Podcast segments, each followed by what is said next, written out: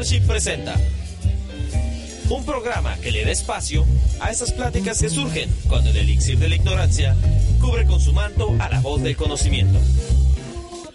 Esto es Tópicos Cerveceros.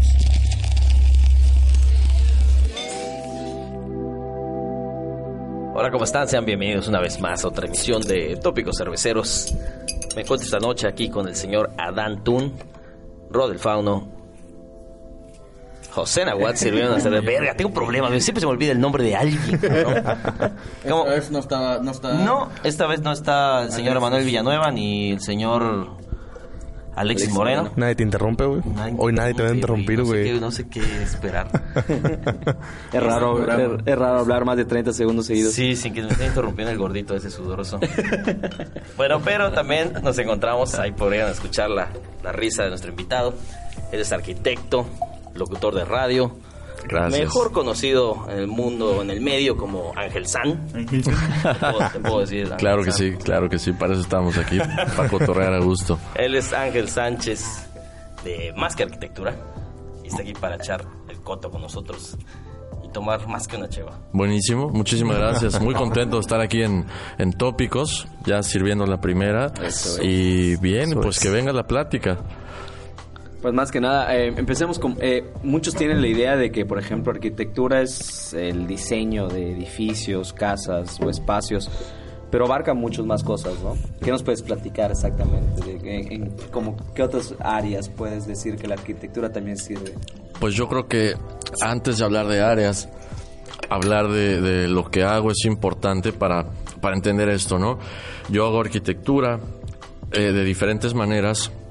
Hago arquitectura, espacios construidos, pero también hago arquitectura, espacios, me gusta llamarle intangible. Eso es un programa de radio, eso es, eso es lo que hago también, ¿no?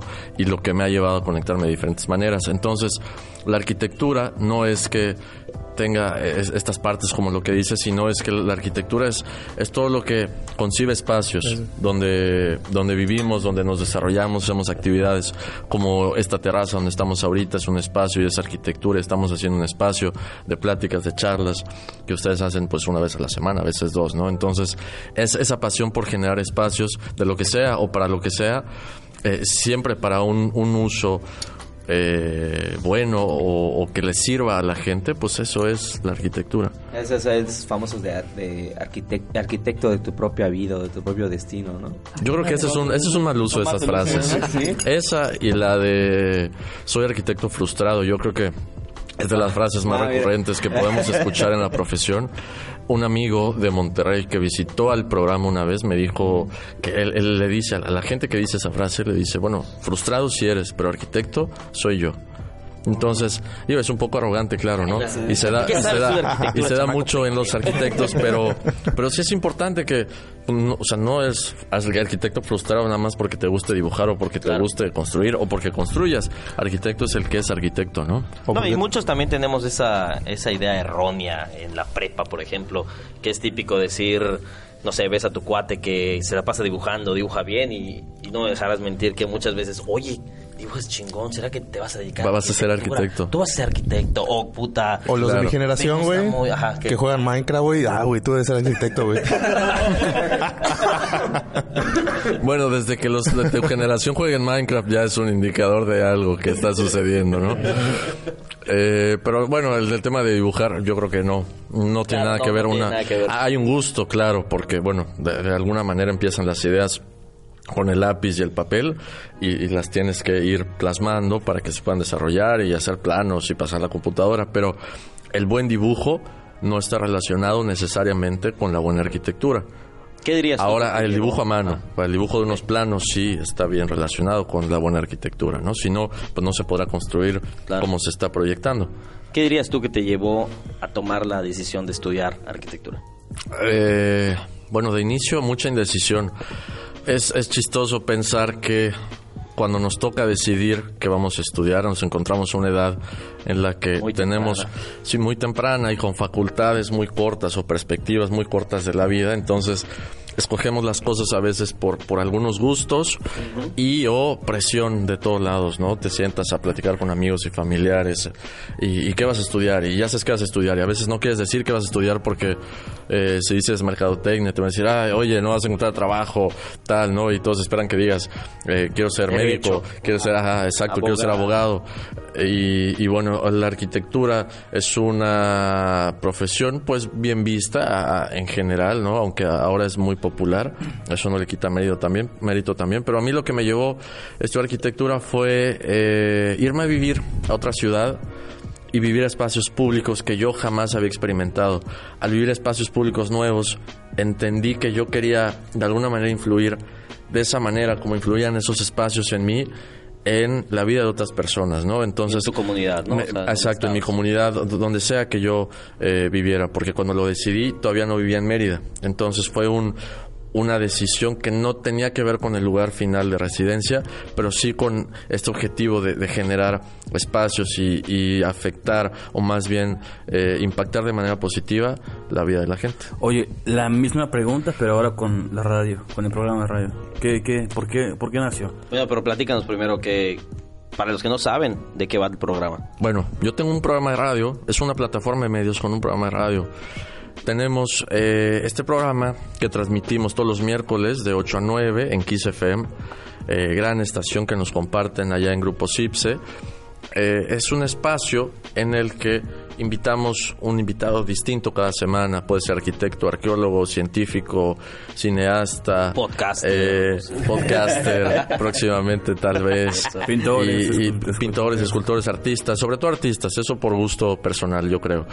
Pero gente que influye de alguna manera en la cultura eh, de- del lugar donde vivimos. ¿Y por qué se dio el programa de radio? Pues eh, cuando yo estaba estudiando la carrera, junto con mi socio, nos damos cuenta que eh, íbamos a un evento a veces del Colegio de Arquitectos o a alguna conferencia y al ser, estudiábamos en la Maya nosotros, al ser una universidad, pues es muy sesgada la perspectiva que puedes tener de los eventos que están sucediendo en tu ciudad. Te das cuenta que habían eh, conferencias muy interesantes en la UADI o que habían conferencias igual muy interesantes en la Marista y también en el Colegio de Arquitectos, pero habían todos estos grupitos, todas estas bolitas de gente, de arquitectos en la misma profesión que no compartían lo que hacían unos con otros. Entonces, esta inquietud eh, de estar interesados o más bien de estar involucrados en este medio fue lo que nos llevó a pensar que podía, que podía ser este algo que nos metiera, ¿no? E- esa inquietud. De ahí nace el programa de radio, ¿no? Te preguntabas ahorita, Nahuatl, el de Más que Arquitectura. Sí, justamente de eso. De, de eso, de eso- de eso. de- de ahí sale, ¿no? Entonces, esta, esta situación de ver qué podemos hacer para estar incluidos, pues nos llevó también a ver cómo es en toda la vida, qué tienes a la mano, ¿no? Para trabajar. Lo que teníamos a la mano era una oportunidad de conectarnos a radio. Propusimos el programa, que era muy, muy malo de inicio, lo hacíamos muy, muy mal. Ahora lo hacemos menos, menos mal, yo Menos quiero peor. menos peor. Y, pero nos la pasamos muy bien. Me gusta mucho y ha sido un gusto al que le ha agradado cada vez más cariño con, con el tiempo. Ya empezaron, de hecho, los Eh, perros. ya es canon el episodio, ya hay perros. Perros. el panadero pasó hace un ratito en lo que salíamos a comprar. Es parte del show. Es parte del del show, encanto. sí, sí, Es parte de la esencia del, del podcast. Y, y cabe recalcar que más que arquitectura es, eh, si no me equivoco, es el único programa de radio sobre arquitectura, al menos en el sureste. no es Así es. Más, que por ahí. arquitectura es el único, único programa que está en la radio, eh, en la península, que transmite estas ideas de la ciudad, ¿no? ¿Qué pasa en la iniciativa privada? ¿Qué pasa en el rollo de los artistas? ¿Qué pasa en el rollo de los arquitectos más populares o más exitosos? Y también qué pasa con esta misma idea, pero en las partes de la ciudad, ¿no? ¿Qué, parta, qué, pasa en las partes más bonitas, en las partes más feas? Eh, porque aunque no nos gusta admitirlo, pues hay partes más bonitas y más feas y nos alcanza para vivir en unas y, convivir en otras, ¿no? Entonces, estas situaciones de los espacios que vivimos, pues es, es esto mismo, ¿no? Que se va repitiendo. Lo chingón del programa de radio, Ángel, eh, bueno, para que ellos no sepan, Yo trabajo con ese cabrón. Es mi jefe. Sí, güey, es mi jefe ese cabrón. Es ¿Les has permitido tomar? Chingada madre, mi jefe. Al contrario, me invitaron a tomar ustedes. Yo estoy aprovechando la cerveza. Es- Este programa te ha ayudado un chingo a ti a desarrollarte como arquitecto en la profesión, porque pues entrevistas no solamente a artistas, sino que obviamente a arquitectos de renombre, a arquitectos que han hecho cosas muy chingonas Sí. aquí en la ciudad y fuera de y fuera de ella. Sí. Yo, yo, yo creo que, bueno, debo decir que me siento muy afortunado por esta oportunidad que, que, que tú dices de conocer a, los mejores de cada cosa en el tema que me ha ido interesando para, para invitar al programa, ¿no? Entonces, conocer a todos estos personajes chingones que hacen algo muy, muy bien, pues algo se te va quedando, ¿no? Y yo creo que esto que se te va quedando, por ejemplo, en la arquitectura, es que es una profesión de largo aprendizaje. Cuando ya tienes 55, 60 años, la gente que lo hace bien dice que ya lo está comenzando a hacer bien, ¿no? Eh, aprendes ese tipo de detalles, ese tipo de actitudes que se deben ir quedando. También aprendes modos de trabajar, también aprendes modos de tomar chambas y pues como plataforma eh, aprovecharla. Creo que vamos por buen camino, aprovecharla y que vayan saliendo conexiones en el camino, que nos vayan eh, permitiendo hacer arquitectura con, eh, con la gente con la que hacemos radio también. Claro, y es importante lo que mencionas, porque al escuchar el nombre más que arquitectura, tú dices, bueno, pues a lo mejor puede parecer un programa muy de nicho, ¿no? Bueno, yo que voy a saber de arquitectura, pues a lo mejor no me interesa escuchar el programa, ¿no? Pero la verdad es que yo, yo llegué a escuchar varios episodios cuando estaba en el horario de 6 de la tarde. Lo deberías escuchar todavía. Ya sé, ya sé, pero es que esa hora Sonó a que ya no lo escuchas esa hora para casi nada. no escucho radio. Está, está en Spotify y iTunes, carnal. Ah, mira, no me digas. No, pues no haces bien tu chama, no nos has dicho nada, compa. No lo has compartido, O- o- man. Ojalá compartas los links, compa.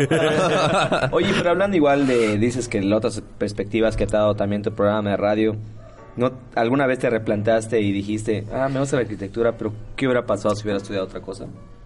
Eh, o, o qué otros... eh, Yo, yo creo que esa, duda, esa duda pasó durante la carrera, en el momento en el que había un momento difícil en el que trabajaba para pagar la carrera y traba- y luego estudiaba, pero estudiaba para no tratar de reprobar en, en ese inter difícil que iba tratando de terminar ese ese periodo de la vida, pues sí me preguntaba eso si era lo correcto, si no, si me había equivocado, si la había cagado con esa decisión, pero pero no, bueno, finalmente, ahorita yo creo que lo que voy reinventando es mi manera de pensar y de cómo hacer esta misma chamba cada vez mejor, ¿no?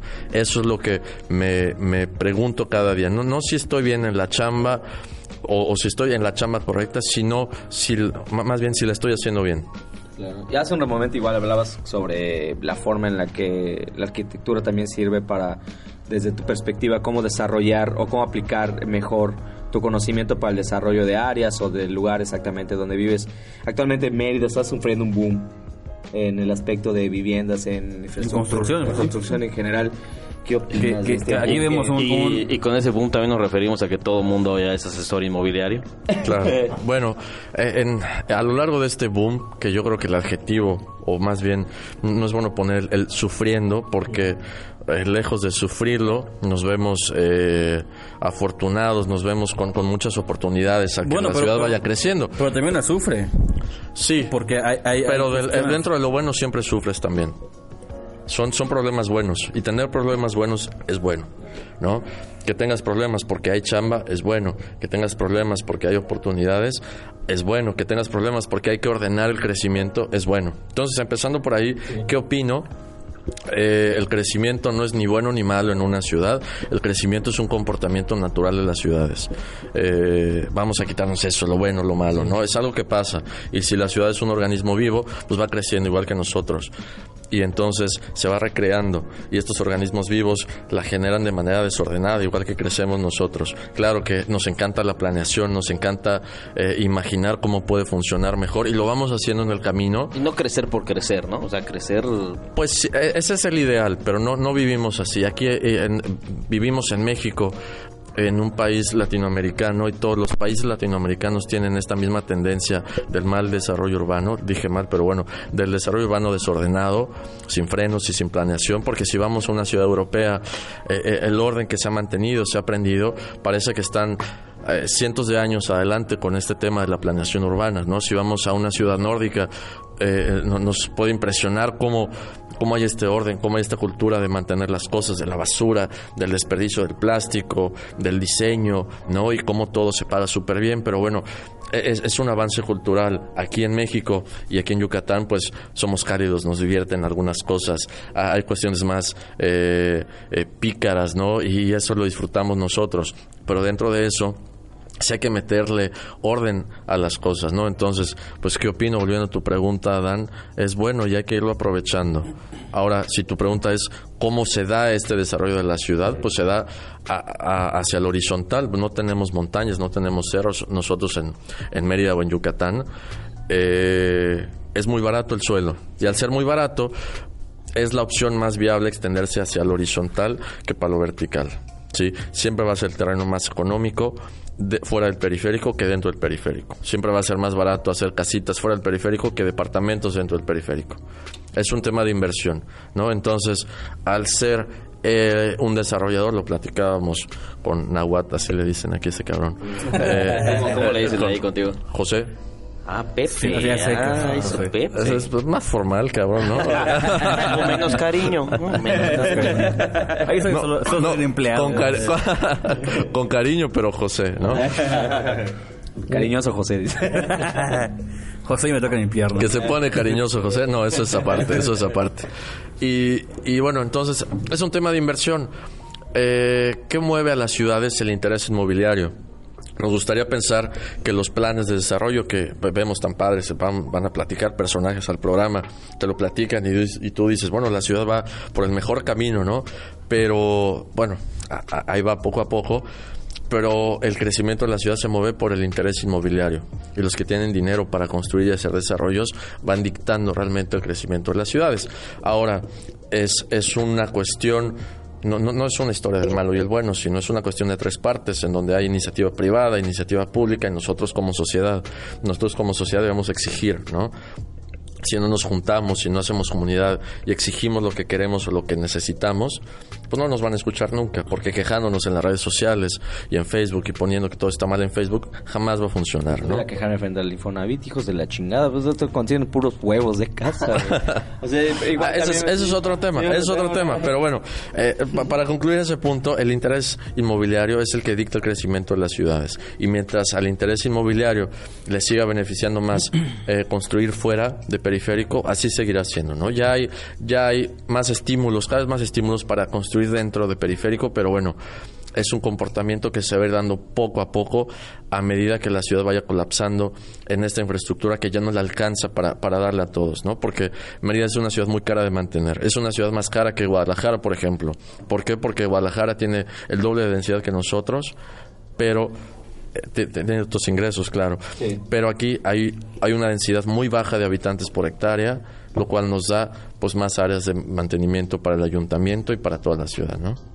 ¿Qué sería lo óptimo? ¿Cómo, cómo debería crecer la ciudad?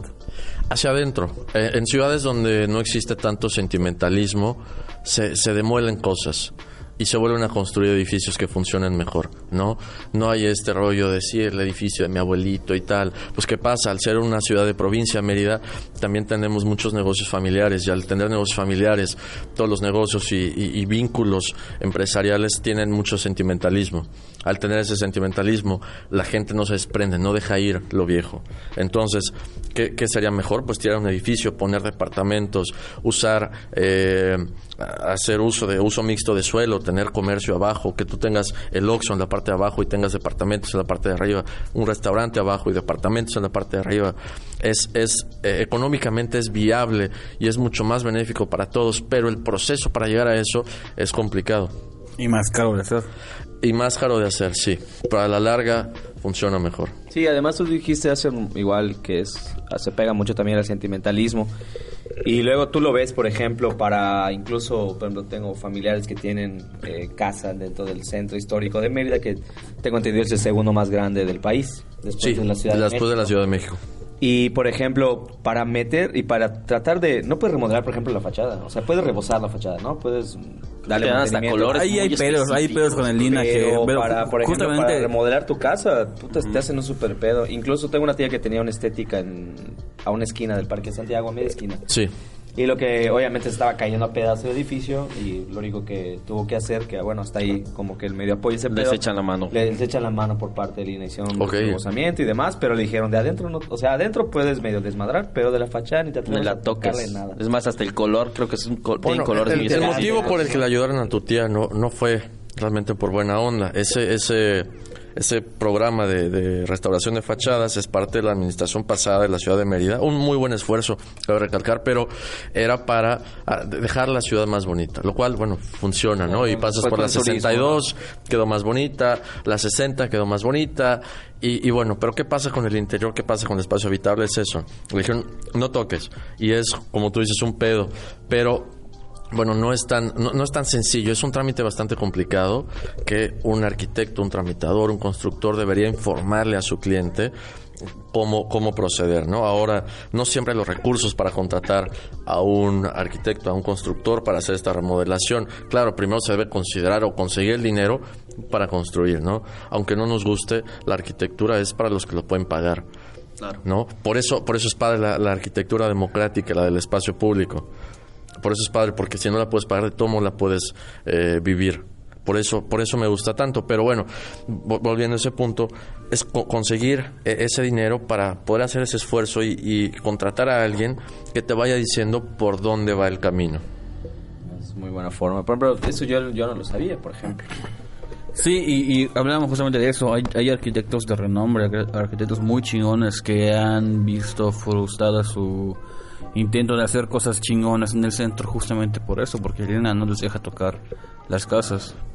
El INE es un instituto gubernamental bastante difícil de, de- de- de acoplarte a para los proyectos y más para los proyectos en el centro histórico que son negocios.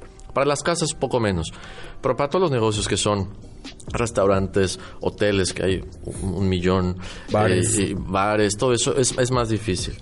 ¿Por qué? Porque se tocan estructuras viejas y a veces pensaríamos que todos los arquitectos saben lo que hacen al proponer este, este nuevo edificio, pero, pero no. También el INA se encuentra con muchos arquitectos, y no es por defender al INA. eh, Claro. pues, el INA es, un- es muy difícil, pero también se encuentran ar- arquitectos que proponen cosas que no respetan los edificios que van a tocar. Entonces optan por no dar estos permisos y, y- y dar la larga, ¿no? Entonces se va complicando todo el proceso por la ignorancia de los tramitadores, arquitectos o constructores y que, que- que llegan a hacer estos trámites.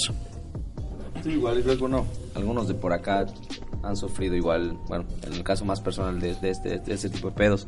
Y ya tratando de hablar un poco fuera de la ciudad, ahorita hace un momento comentaba Arevalo, los famosos terrenos de inversión. Esos terrenos que hay por todos lados ya, bueno, no por todos lados, específicamente fuera de periférico, que son esos famosos Sí.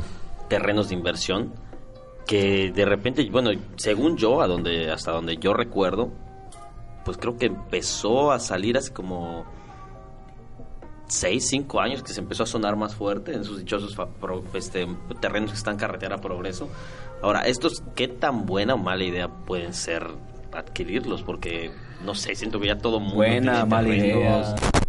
Habría que ver en específico qué tipo de terreno estamos hablando, dónde está específicamente, ¿no? Aunque sea fuera de periférico. Digo, ¿Qué pasa como que tú comentas, o sea, está, estamos Sí. de acuerdo que, que la ciudad va a crecer horizontalmente, ¿no? Pero, o sea, hasta cierto punto, Exacto, o sea, hasta va cierto a regresar. punto... ah, ok. Sí. Y va a regresar y va, van a empezar a haber más edificios y nos vamos a empezar a mover entre edificios más altos cada vez aquí, aquí en Mérida. Sí, de hecho se está viendo, ya, ya no puedes pasar ahorita por periférico y que no haya una, una obra en construcción, que sea un edificio mínimo de unos, que 10 pisos o algo así, 15 pisos. Pues más o planta, menos. ¿no? Que sea. De, Pero de hecho, bueno. creo que antes, bueno, hasta hace que Pues ahorita menos están, de están menos de 10 anunciando así con bombo y platillo el primer rascacielos de Mérida, algo así, ¿no? Sí, hace- sí, hace son, menos son de 10 proyectos años. especulativos que va- vale la pena tenerlos. Es bueno tenerlos porque pues van impulsando el desarrollo y hacen que eh, los inversionistas pongan la vista en Mérida y todos sigamos teniendo chamba en todo lo que, que- que hacemos, ¿no? Por más que sean medios, por más que sea to- todo esto, nos van generando chamba a todos. Ahora respondiendo, yo, yo también quiero más cervecita, perdón. Eh, respondiendo a los terrenos. Eh, a la hora de hacer una compra, bueno, ¿de de dónde viene esto de inicio? La tierra es una inversión fiable, así nos han enseñado y sobre todo aquí en la región, eh, la, tierra no pierde valor. Sí es cierto, en, en pocos casos es que pierde valor, ¿no? Pero es muy extraño que lo haga y más en una ciudad cuya plusvalía va subiendo año con año. Entonces, eh, empresas pues toman esta ventaja o, este dato, ¿no? Este bagaje cultural que tenemos y se aprovechan de eso. Y hay terrenos que realmente no valen la pena para inversión. ¿Y qué pasa? La gente está haciendo estas compras esperando poner su dinero, poco, mucho, pero es, es- su patrimonio en estos terrenos, ¿no? Para esperar algún día poder vivirlo poder venderlo por más. Esta idea de tener eh, plusvalía sobre tu dinero, pues, pues es at- atractiva para todos, ¿no? ¿Quién está peleado con eso? Pues, pues nadie. Pero eh, la gente hace estas compras sin estar informados. Hay planes de desarrollo urbano que nos dicen para dónde va a crecer la ciudad. Hay atlas de riesgos que nos mencionan dónde hay zonas de inundación.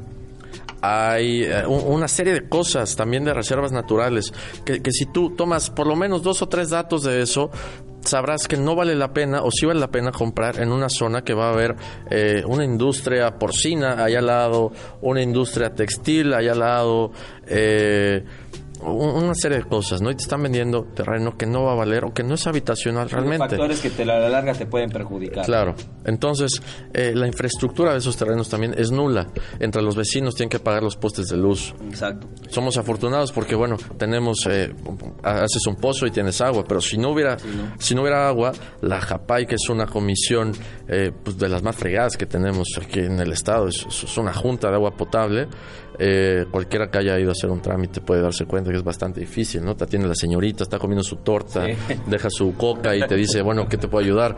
Eh, en ese mundo vivimos con, con, en, en ese aspecto, pero no hay servicios. Y entonces al ser al no haber servicios es más caro. Pero eso no lo vemos porque lo único que vemos es un bonito anuncio con un bonito fondo verde y que te dice lotes de inversión y un precio Y dos- que- dos pequeños niños rubios que agarrados en- enseguida exacto enseguida, enseguida haces haces memoria tu cartera y dices bueno 100 pesos no me parece tan caro no sí sí me alcanza exacto. 20 mil pesos. y pones ahí pones ahí tu dinero y, y bueno no no redituará Ah, bueno. Es, muy, es Bueno. un muy buen dato para quienes, por ejemplo, tienen esa idea de que efectivamente lo ven demasiado barato y dicen, ah, sí, sí, es una oportunidad. Sin tener en cuenta lo de, ay cabrón, si es cierto, y si ponen una granja porcícola, o puta, qué tal que se inunda. Y Sí, esos son datos que uno como persona puede checar en cualquier lado. O no están tan a la... Están súper a la mano. Ay, me equivoqué el micrófono. ya voy confundiendo. Están súper a la mano esos datos. ¿Qué pasa? Que al no saber que existen, pues no, no los vas a buscar. Claro. Y lo único que tienes no como, no, información es el vendedor, que ahora, como decías, antes de iniciar este, este buen podcast, todos son vendedores, ¿no? Y todos venden terrenos y todos venden casas. Claro, alguien tiene que vender todo lo que se está Te voy a construyendo, ¿no? compartir el link así. Cabe, mencionar, cabe mencionar que de todo lo que se está construyendo, muy poco se vende realmente. Mucha gente que construye para vender se queda con sus construcciones y no se venden porque no se generan modelos de negocio correctos para que esas viviendas salgan. Sí, y ve- vemos un montón de edificios, locales, plazas vacíos. Justamente hoy que pasamos a cargar combustible de camino para acá, eh, este, aquí en- sobre la colonia, sobre la avenida Alemán, creo que era. Antes de llegar al cohete. Ándale. Cargamos, cargamos combustible y vemos una plaza como con 1, 2, 3, 4, como 10 locales. Solamente uno, uno rentado. Uno y esa rentado. madre ya tiene años allá. Imagina, y tiene una gasolinera. Tú podrías pensar que eso es éxito seguro, pero las cosas no son así. La gente ve y enseguida copia. Y Sí. Atrás de los negocios exitosos inmobiliarios hay, hay un pensamiento. Se contrata gente, no solo arquitectos, el arquitecto juega una, una muy pequeña parte en ese proceso. Hay gente que se dedica a hacer números. Hay gente que se dedica a hacer branding, hay gente que se dedica a hacer proyecciones, hay gente que sí se dedica al negocio inmobiliario y que si se juntan en una mesa, eh, eh, sí, me estoy confundiendo. Eh, pu- pueden ver de qué manera sí sale el negocio, pero tú eh, solamente observando y copiando lo que ves no te va a salir igual, ¿no? No por nada existen todas estas profesiones y se juntan a hacer lo que hacen para los negocios exitosos. Es ilógico pensar que copiando algo, un edificio que estamos viendo que salió medio bien, lo podemos hacer en otro lado. No va a pasar así como la plaza que dice Nahuat. Sí, fíjate que pasa mucho. O sea, Ah, yo he escuchado, Ah, muchas- ah, he Ah, a, a muchas señoras o, o personas o señores que dicen, no, pues yo la verdad quiero comprar un terrenito para poner unos locales y de eso vivir de mi renta. Pero pues lo que, lo que menciona Nahuat, Ah, bien. José. puta, según tú te vas a hacer rico o bueno, vas a vivir de tus rentas o cosas, y al final solo se renta uno. Y es una ilusión muy bonita, ¿no? Que también hay que, hay que pensar, si vivimos bajo ilusiones de, de tener un ingreso, de no trabajar, Y no hacer nada, ah, claro. Bueno, ahí está medio mal la cosa, ¿no? Y más que en esta edad, la- to- toda la gente millennial o más chavos, eh, estamos... eh, Me incluyo a veces porque lo, lo- lo hacemos, buscamos métodos de trabajo que nos generen menos esfuerzo y más ingreso. Eh, esto se traduce a, a estos términos, ¿no? Si unos localitos y unos depas y unos estudios y la gente no sabe ni en dónde los va a poner ni por qué, solo está pensando en un modelo de negocio que escuchó que funciona, pero no es así. Salud. Gracias. Bueno, re- regresando a, a tu espacio intangible, el programa de radio. Programa de radio, ahora Sí. sí, más que arquitectura. Venga. Este, ¿cuál, ¿Cuál crees, cuál ha sido la experiencia ah, más Gratificante. gratificante que has tenido con el programa? Que ya, ya me lo has platicado un poco, pero pues ya más en, en, en cuestión profesional, porque la neta, no te lo he dicho y no lo he hecho antes, pero yo este, ya llevo como dos años Dos años trabajamos con- juntos. ¿sí? trabajando. Y estoy harto, ya me quiero salir. el programa ya tengo unos terrenitos que ahí los voy a invertir. No te creo nada, ya compré. Oye, eh, ¿crees que es mala idea venderlo? Hablo con ellos. Ed- Ed- Ed, cuando comenzó, cuando yo, yo entré a trabajar con, con Ángel San, este, pues el programa de radio tenía apenas un año, estaba por cumplir un año, yo ya tenía Sí. tres años, y no había empezado todavía el- la parte de taller. Ya tú, como arquitecto independiente, ya habías tenido chambas por allá, pero como Claro. tal, el taller no había iniciado. He visto como tu experiencia y como tu, tu ser arquitectónico ha ido evolucionando bien chingón. ¿Cuál, es, cuál, ha Gracias, sido cuál ha sido la experiencia que has obtenido a través del programa de radio? Pues yo creo que parte lo mencioné y es que al, al y lo repito, no ser afortunado y compartir de gente que considero exitosa y digo que considero exitosa porque pues yo, yo los invito al programa, ¿no? Y por porque algo me atraiga de, su actividad es que los invito.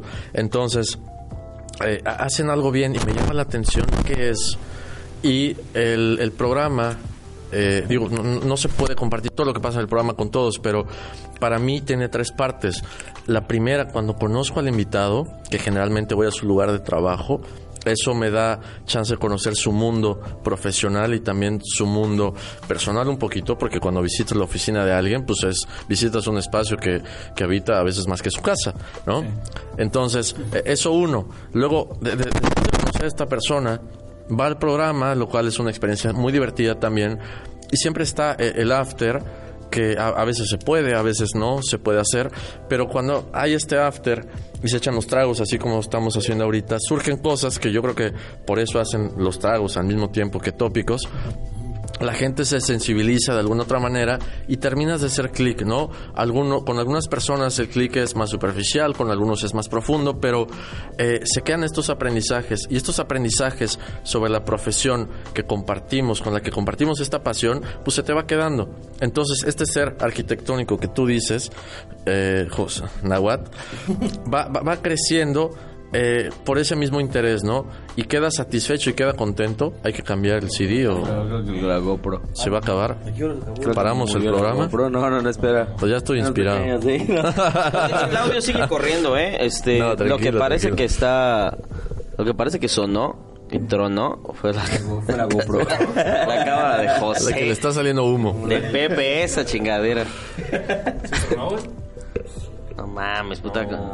¿Qué va a decir nuestra audiencia de YouTube? Es- Ni parecía que trabajas en un lugar chingón. donde Te pagan, te en un proyecto bien, chingón, güey, que te pagan bien. Pagan en especie. Acaba de pasar el buen fin, coño. No cagaste la cámara. Dale. Oye, lo peor es que luego Ya, ah, se lo- peor- la inspiración, ya estaba de... Ya, de- de- pero ahorita me recuerdan qué estaba diciendo y agarro el hilo. No pasa nada. creo que Pero creo que la moviste, man. Creo que la dejaste apuntando al piso. Así no Oye, estaba. pero ¿qué, qué fue? ¿La, la pila, güey? Bueno, ya ahí tú lo sabes cómo Ok, recortas Eh. ¿qué, qué estaba Ah, ah, diciendo? Ah, bueno, entonces con- se te van quedando estas cosas y yo creo que por eso el, el- el- la parte profesional va creciendo, ¿no? Porque ves a estas personas y siempre estarte comparando con, con gente que hace las cosas mejor que tú, hace que las hagas pues mejor, ¿no? Que quieras copiar eso bueno y, y te va yendo mejor.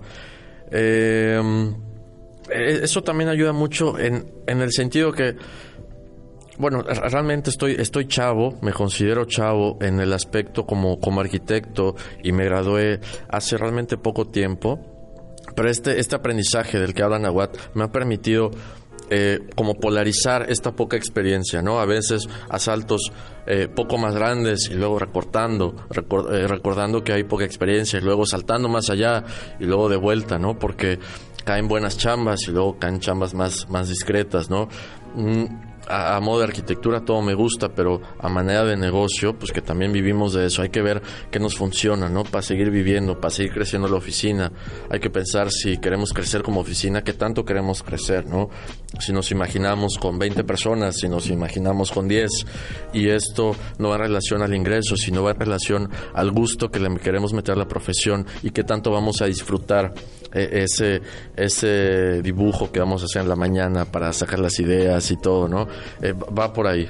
Claro, y también hab- hablabas igual hace poco como que de esa sinergia que se puede crear con las personas con las que trabajas, ¿no? Y te creo, bueno, mu- mucho de lo que igual tiene que ver, yo lo considero más bien arte, igual también la arquitectura.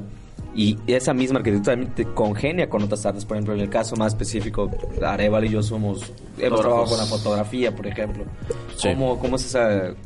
¿Con otras eh, profesiones? con- con ese match con esas Pues, otras por profesiones? ejemplo, yo recuerdo que invitaron a una fotógrafa, esta Tamara Tamara. a Ah, Tamara han ido varios fotógrafos al, al programa, Tamara, que es, es muy linda, y otros fotógrafos también. Yo creo que las otras profesiones, y algo dijiste, el tema de conectar a, a, eh, Adán, Sí, eh, es que, bueno, el tema de conectar cosas o situaciones o gente es algo que me ha ido gustando cada vez más. Y conectar y conectar y, y- y hacer situaciones, digo, como ahorita, qué padre, Claro. eh, que, que- que generen cosas nuevas, ¿no? Eh, así como espero que esto genere algo nuevo. Eh, otras profesiones, lo padre de la arquitectura es que involucra muchísimas cosas y la fotografía es parte de o la arquitectura es parte de, ¿no? O sea, uno es parte del otro y el arte es muy importante porque realmente los maestros de la arquitectura, los que escriben libros, y todo, eh, te dicen que la arquitectura no se prende eh, tal cual, ¿no? ¿no? No llegas a aprender el muro así, el muro así, eso es buena arquitectura, no, para aprender de la arquitectura tienes que aprender de la vida. Y por eso, a- a manera personal, me gusta estar siempre cerca del arte, porque es la manera de enriquecer parte de la creatividad, ¿no? Porque la creatividad alimenta lo que estamos haciendo como arquitectura. Sí, de hecho hay muy buenos, hay muy buen ejemplo que ahorita, al- ahorita no recuerdo el nombre, que es un gran arquitecto mexicano que su casa en la Ciudad de México ya se volvió museo. Y tiene Luis Barragán. Luis Barragán. Tiene espacios muy padres. Tiene varias casas en la Ciudad de México. Y hay una que ahorita ya funciona como museo que, bueno, Todas no- son, son eh, de la UNESCO, todas, todas las Sí, casas de... de- UNESCO. de- y, por- y ahí sí. puedes ver la influencia, por ejemplo, del arte. Muy mexicano, como que tiene un estilo muy Creo marcado. igual eh, lo consideran el creador del rosa mexicano.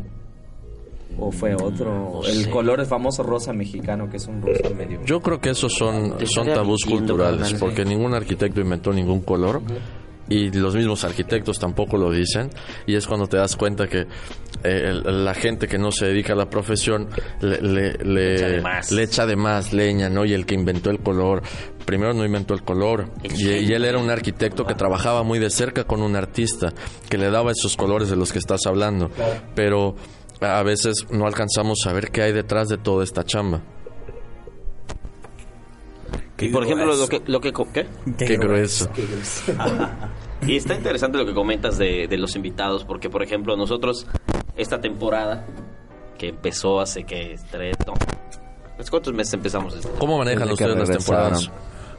Pues Te mentiría. Eso es muy- Lo tenemos perfectamente organizado. La, la primera temporada... Llamarle terminó. temporada es algo muy millennial, pero, pero está muy bien. La Está primera muy temporada- por el mame. Es eso, Es por el el- mame. bueno, durante, por su viaje a, Por el viaje a Japón fue que cortó la primera Ah, temporada. tan poquito grabamos la primera temporada.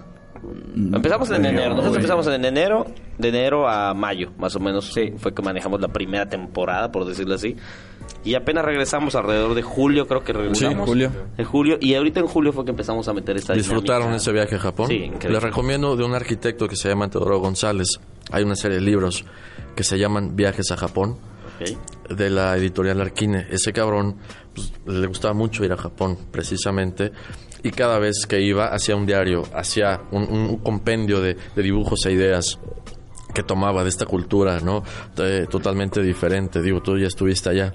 Pero la podemos leer y podemos entender como un arquitecto tomaba esas experiencias y las traía Verlo a su, desde otro a punto, su ¿no? chamba. Porque sí. uno va con el ojo de, de chamaco meco que va a ver videojuegos y, y anime.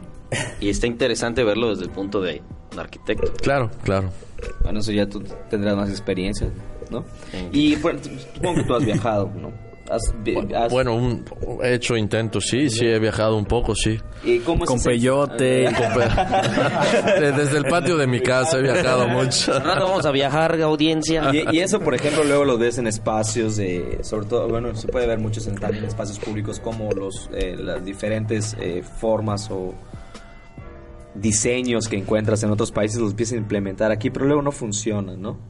O sí funcionan o lo están mal aplicando. Bueno, funcionan ideas, pero si- siempre los espacios deben responder a los habitantes que tienen usos y costumbres distintos. Eh, Tropicalizarlo, ¿no? Lo que eh, puedes ver. Exacto, lo que y- pues, podemos decir como tropicalizar. Hay que hacerlo siempre, ¿no? Todas las ideas. O, o podemos ver mucha gente en la Ciudad de México. Bueno, yo nací en la Ciudad de México, viví muchos años en Querétaro. Hace 10 años vivo aquí, pero los guaches, por eso me permito decirlo, los guaches eh, vienen a Mérida y me toca porque vienen amigos y dicen, oye, este negocio aquí saldría súper bien porque aquí no hay. Le digo, brother, espera, no es así.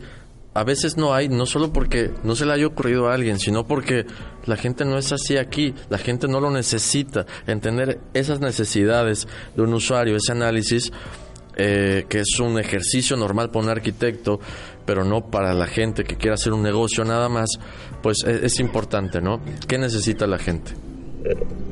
Un dato muy importante. Sí, porque de repente luego ves cosas que dices, ah, es que yo vi, por ejemplo, hay muchos funcionarios que traen ideas de sus viajes de, para promos- promocionar el, no sé, nuestro estado, nuestra ciudad como destino y de repente traen aquí las ideas, pero realmente luego no funcionan, por ejemplo. Y eso se ve mucho en los Lo vemos en, lo vemos en franquicias, por ejemplo. Franquicias que abren y quiebran y abren y quiebran. Eh, Es, es muy común eso. ¿Por qué? Porque la ciudad no está preparada o no necesita esos negocios. Referente a los viajes, ¿cómo influ... mm, déjeme formular otra vez la pregunta. No, aquí, aquí te esperamos. ¿no? ¿Cuál es el, cuál- No cuál hay es el proceso para la creación de un proyecto? O sea, para crear arquitectura. Tu proceso. ¿Por qué dijiste viaje al inicio? Porque... viajas porque No, pero- como, como, co- como empleado tuyo sé que entiendo que los viajes que realizas no, no, no, no nada más son porque quieres ir a, a- a inhalar o consumir peyote, Estamos balconeando al patrón. sino que sino que esos mismos viajes y esas experiencias te sirven eh, de Sí, alguna forma para el desarrollo de proyectos. Sí, cada, cada viaje, digo, yo creo que a todos nos cuesta mucho trabajo cada vez que vamos a algún lado. Cada viaje, para mí, en lo personal, tiene esa intención de que me deje algo para mi chamba, ¿no? Esa experiencia que voy a tomar, que normalmente es en la naturaleza, eh, selva, bosque, montaña, playa, lagos, ¿no? Y a veces ciudad también, claro, me encanta la Ciudad de México u otras ciudades en el mundo es para enriquecer ideas que vienen y oportunidades que vienen. ¿Y cuál es el proceso? Como, como decías, eh, que, delineábamos esta semana, estamos di- discutiendo cómo vamos a preparar un tema eh, digital, Nahuat y yo. Decíamos, bueno, a ver, para entender algo, an- antes de, de- de hablar de- del problema, ah, se, se le llama el problema en arquitectura, al, al dilema, la cuestión que hay que resolver, hay que poner el dónde. Claro. ¿Dónde va a estar esto? Porque eso define casi todo. Entonces, definimos, perdón, Es que está gaseosa la cerveza. ¿eh? Está gaseosa, pero ya, ya puedo tomar más si, si me das chance. Eh, definimos el dónde y luego definimos el qué, la problemática. Eh, ya sabiendo el dónde, hay, condicionantes de clima, de usos y costumbres, como mencionabas, eh, de, cosas ¿no? que, se necesitan. De, partir de ahí será más fácil resolver todo. Ahora, eh, la problemática nos dictará las líneas del juego, las reglas del juego, ¿no? Por dónde nos vamos a ir, qué se puede, qué no se puede, todo esto. Después, vamos a un proceso creativo, que es donde todos variamos y unos dibujan más, unos hacen maquetas, unos hacen modelos 3D en la computadora. Eh, digo, eh, fundamental siempre es más importante la mano en, en, todo el proceso porque es como las ideas fluyen mejor. Claro. Eso no es una idea, eso es, es, es, está comprobado. Pero, pero bueno, hay, hay, muchas maneras del proceso, ¿no? En el proceso, eh, ¿qué es lo padre? Interviene gente. Y cuando hay gente, te encuentras con que personas que no son arquitectos influyen en el proyecto, ¿no? Dando ideas que te sacan de, de, esta idea del arquitecto, porque como arquitectos, además de egocéntricos y, y metidos en ideas, eh, tenemos este rollo de que las cosas son como, como dices, pero a, a, veces desaprender eso es, es, muy difícil y que te lo diga alguien más, pues ayuda, ¿no? A que, a que salgan las cosas por otro lado. Sí, igual se iba a preguntar, por ejemplo, el, el, si alguna vez ha habido ese famoso choque de egos, porque creo que eso es en cualquier profesión, ¿no? Ah, exactamente, en todo. Es así como ¿Cuál es el mío? Este, este es tuyo. Es, es, como que él, esa es mi idea, la estoy plasmando, creo que es la mejor que puede existir. Y de repente luego encuentras otra perspectiva de, otras, de otra persona, ¿no? Y te dice... Que, que, que, en el taller pasa mucho, de hecho. Que es como que, oye, si mejor le, pasa mucho. le vas por acá o le vas por aquí. Y de repente dices, no, hasta aquí también, cabrón, que luego no dejan hablar a uno y están. No, no, no. Y, suben, y suben la no te, voz. No te dejan inspirar. Y suben la voz en lugar de, de esperar a su turno, suben la voz, Emanuel. Saludos, Emanuel. bueno, ¿cómo es eso? Siempre hay lucha de egos. Yo creo que es una profesión en la que. Eh, el ego es, es, un rollo difícil, ¿no? Hay que, es un perro que hay que mantenerlo tranquilo. Siempre va a estar, pero hay que mantenerlo tranquilo. Esta lucha de egos en el diseño siempre hay, ¿no? Pero no también lucha de egos, también es una lucha de pasión en la que cómo resolver esta, esta situación y que yo te demuestro que estás mal y tú me demuestras que yo estoy mal. Y todos quieren meter, todos quieren aportar. Todos quieren algo. aportar, todos quieren dejar algo, ¿no? Porque al final, cuando, cuando quede algo y digas, esa madre la dije yo, vas a decir que chingón. Y por el día que la veas construida vas a decir más chingón, ¿no? Ah, pues iba a decir, puta, la cagué. No, también, también. Digo, el día digo, que la veas vas a decir, soy una verga. no, pero te, te, te, puedes equivocar, pero si estás pendiente, bueno, a, a, la gente que hemos construido, yo, yo construí como 4 o 5 años antes de dedicarme solo a proyectos, eh, te, te, das cuenta, agarras un poco de sensibilidad, ¿no? Y, y, lo que construyes o no construyes, te vas vas siendo más más cuidadoso. Ya ya ya se va la banda. Tan malo está el programa. Se aburrió, güey. No, pues lo, lo terminamos si quieren. Lo terminamos si quieren. No, no te preocupes, no, tú compromiso. Sí. Los chavitos de ahorita. ¿Qué, qué estaba diciendo? Eh, bueno, la de la... Ah, el ego. Bueno, entonces sí, todos queremos participar en la oficina, ¿no?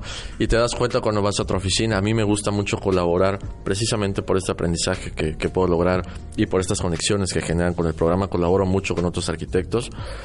En, proyectos en los que se pueda para aprender de ellos y, también dejarles algo de vuelta que ellos también se pelean y se agarran a madrazos cuando están decidiendo estas ideas, ¿no? Pero se tiene que poner algo claro sobre la mesa. Lo que tiene que salir ganando es el proyecto, no tú, ¿no? Entonces, cuando está eso claro, no hay bronca.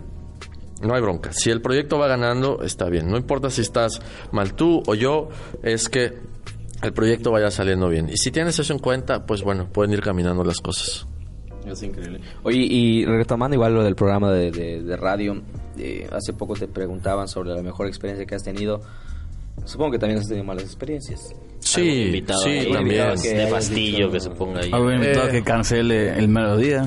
He tenido invitados que han cancelado el, el, mero día, pero me ha pasado una o dos veces en tres años, porque después agarras cierta sensibilidad o, a o la... putazos para que a la- la falta. ojalá, ojalá. madre vas a venir o no? Ojalá fuera así, pero bueno, agarras cierta sensibilidad a cuando la gente tiene falta de compromiso y también aprendes a, comprometer a la gente. Cuando aprendes a hacer que la gente se sienta comprometida, sientes cuando les está dando miedo o no te lo toman en serio, ¿no? Yo creo que eso me ha ayudado mucho a entender esta, esta de nuevo, esta conexión con la gente.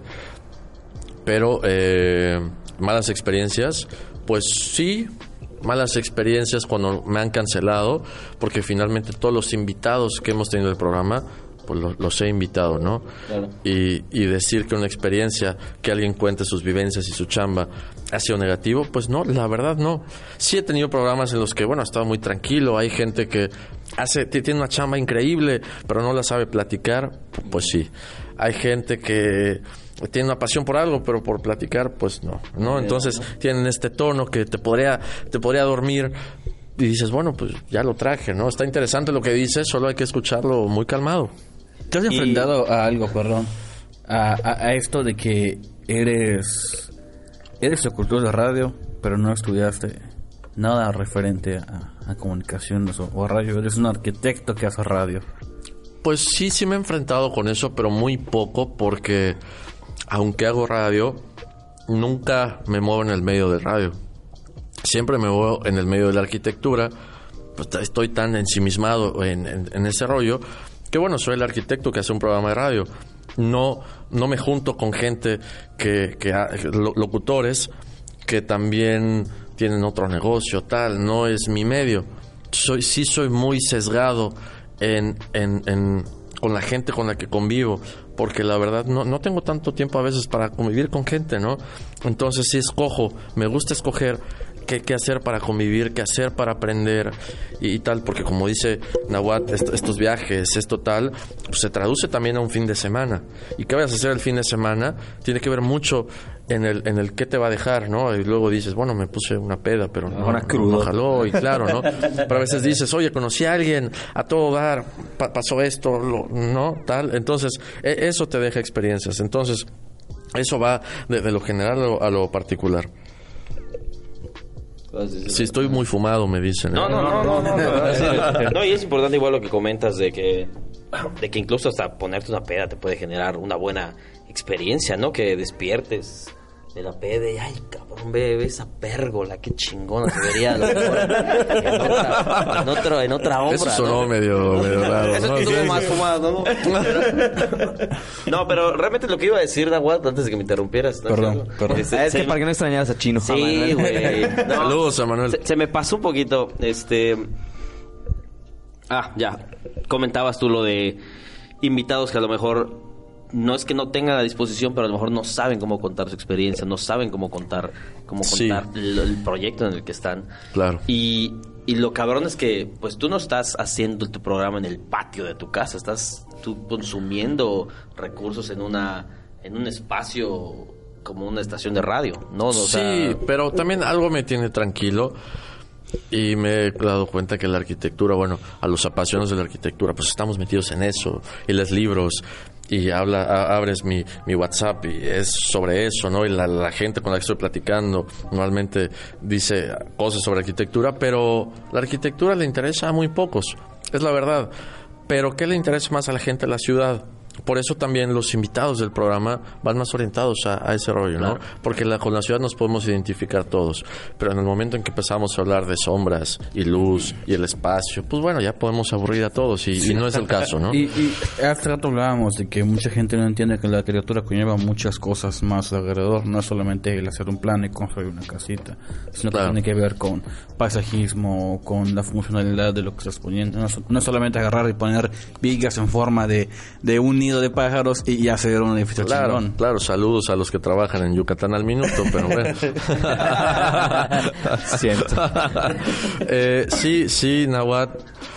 Lo que pasa con, con eso, que bueno, hay gente que se toma más en serio la arquitectura y hay gente que no. Entonces, al tomarte más en serio la arquitectura, bueno, te enteras que el espacio no es nada más la recámara donde vas a dormir, es el espacio desde que entras a- al predio y cómo te recibe y cómo te recibe un edificio y las plantas, qué, qué sensaciones de temperatura, olor, eh, to- to- todo esto es una experiencia, ¿no? Y esto va, va de aprendizajes. Hay un arquitecto, gran arquitecto aquí en Yucatán, que si vas a su oficina y, y, bueno, no te das cuenta, pero cuando estás ya sentado en la sala de juntas, te platicas sobre el edificio que es la oficina y te das cuenta que desde la calle, desde la banqueta hasta la recepción, la temperatura bajó gradualmente porque tiene un árbol, un muro que genera sombra y una serie de situaciones que también en tema de luz va- va- van acomodando tus ojos porque vas a entrar a un espacio donde hay menos luz que afuera. Entonces, es, es, es cómodo, es una experiencia placentera desde que estás en la banqueta hasta que entras. Ese tipo de sensaciones, para eso vivimos los que, los que queremos hacer arquitectura, ¿no? Eh, Generar estas situaciones, estas experiencias para la gente que, que cruza estos espacios. Está chingón, eh. La verdad es que suena, suena hasta cierto punto muy romántico. Pero yo la Sí, verdad, es- todos es los- romántico. pero todos los, al menos yo los arquitectos que conozco, son muy apasionados con su chamba. Yo no conozco uno- a un arquitecto que diga, ah, no, sí, tengo que ir a hacer esa madre, que no sé qué. La parte de Nahuatl. Yo sí, lo hay, yo sí conozco, yo sí conozco. Bueno, igual en mi círculo no es tan grande, pero al menos los que yo conozco sí es así. Pues tienes de- un buen círculo de arquitectos, qué gusto, Sí, qué gusto. como, ¿qué será? Como dos, seis, más o menos. Bueno, Seis. pero qué gusto que tengan esa pasión. La verdad es que sí, los escuchas platicar sus proyectos. No, coño, es que, bueno, Pero si hay gente, si- saber de qué hablan, si hay ¿no? gente que Pero se levanta y se dice, verga, tengo que ir al trabajo y Exacto, arquitecto". sí, claro. No, pero al, fin, al final.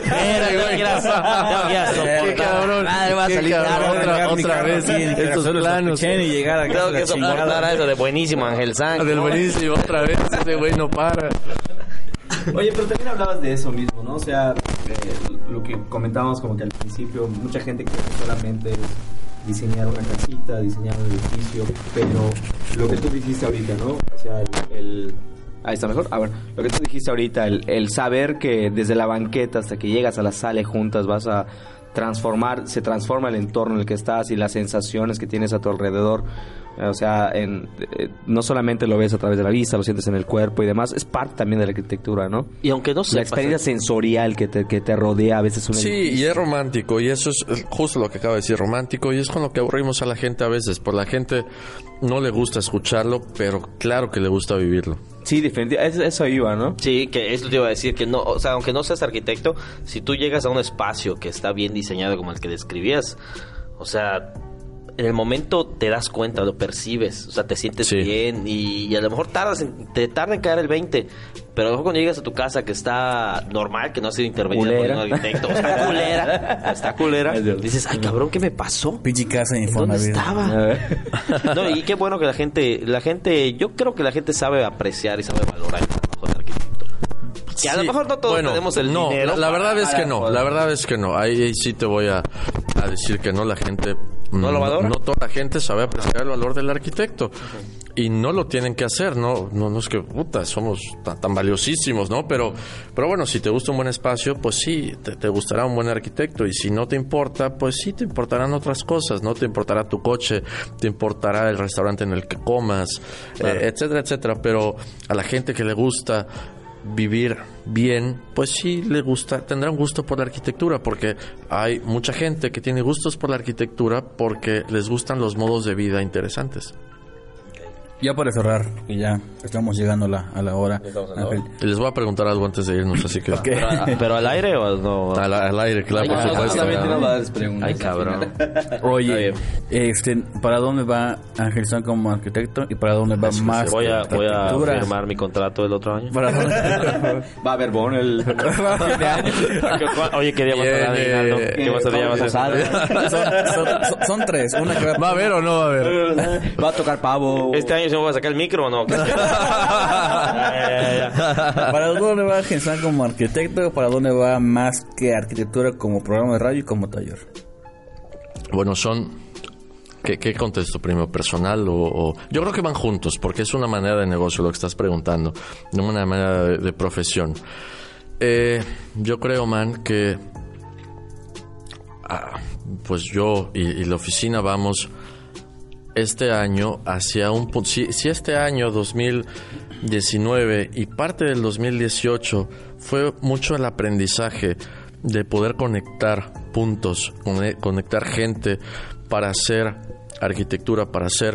eh, eh, eh, pues, pues sí, buena arquitectura, buenas oportunidades de chamba.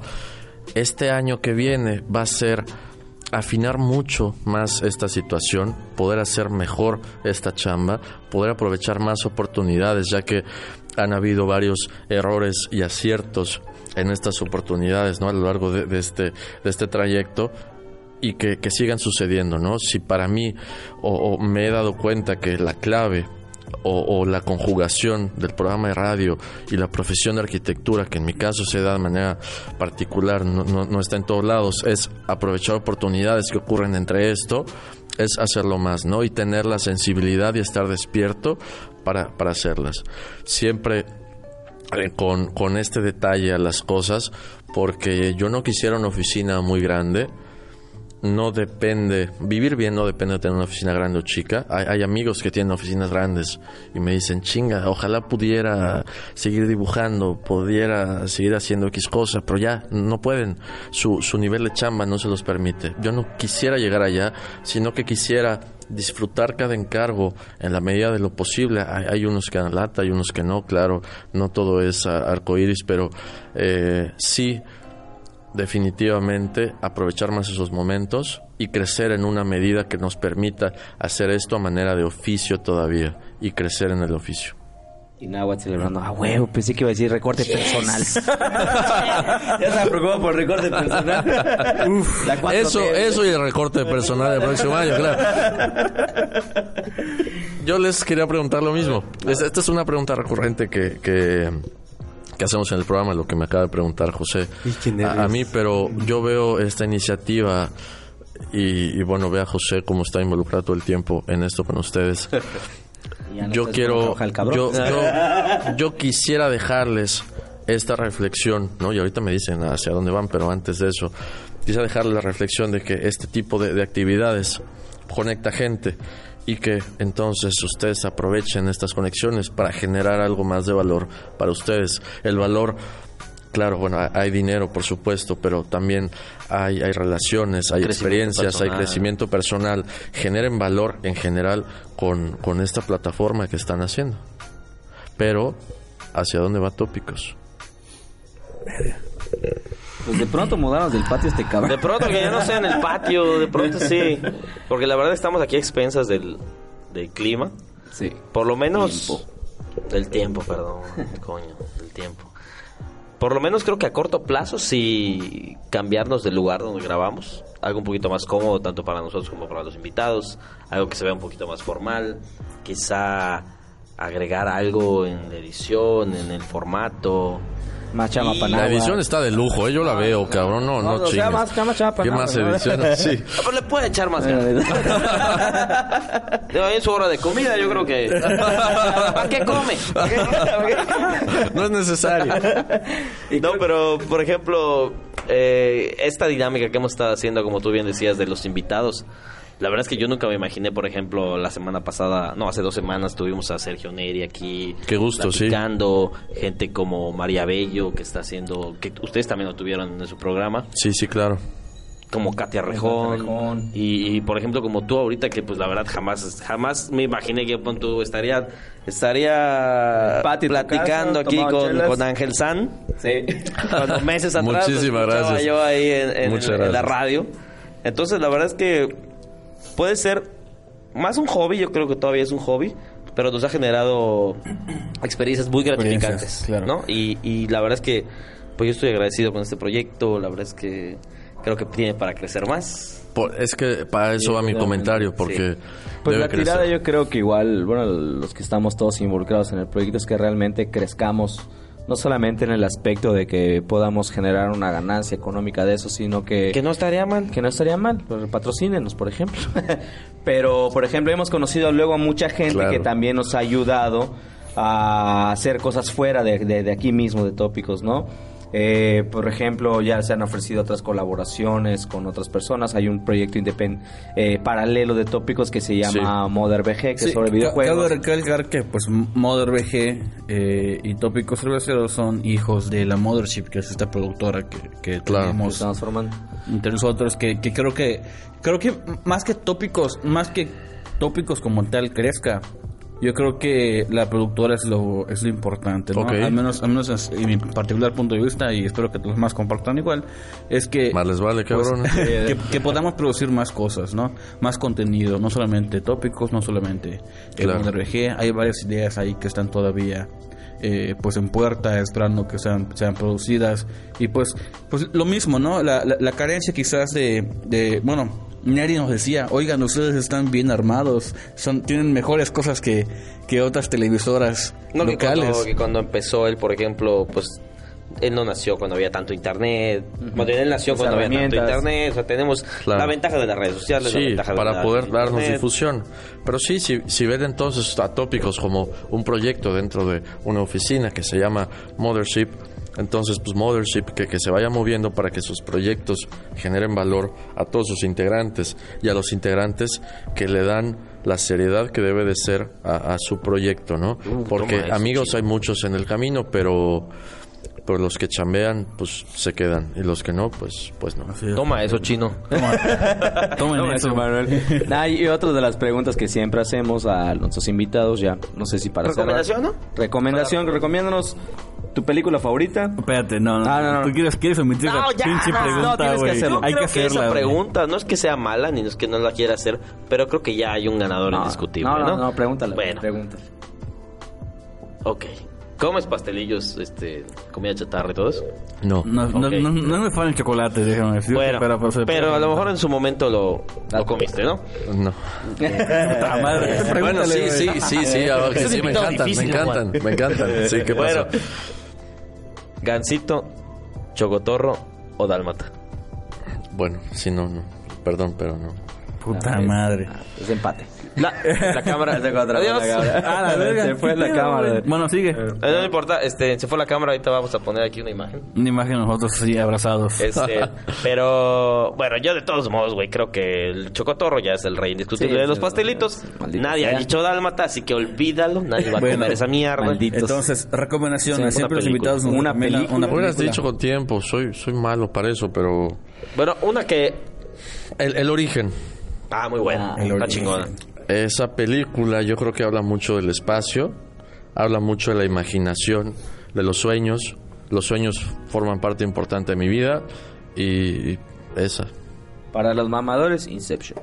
A huevo. Exacto. Para los que no entendieron en inglés. La del Ah, trompo al final. La pirinola. La pirinola.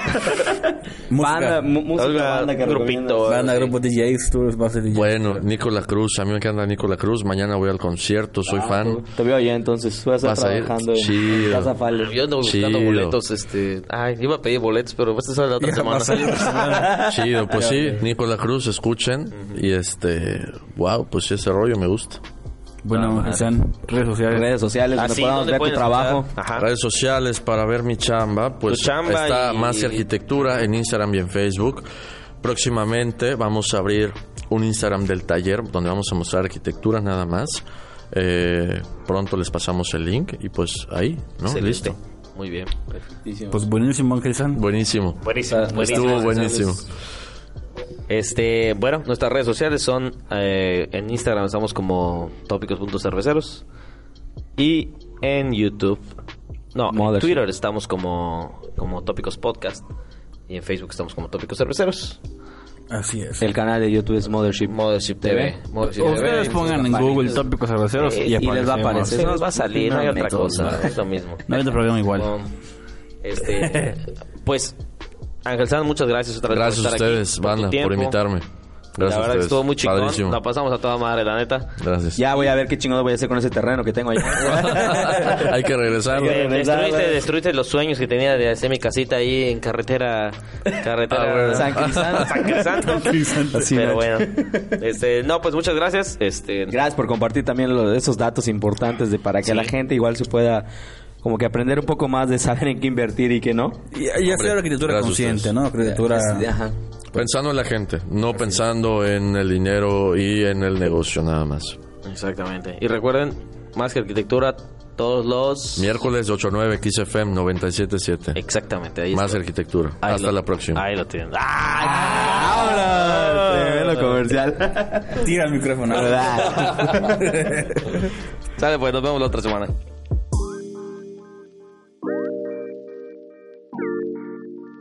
Tópicos Cerveceros fue presentado por Mothership.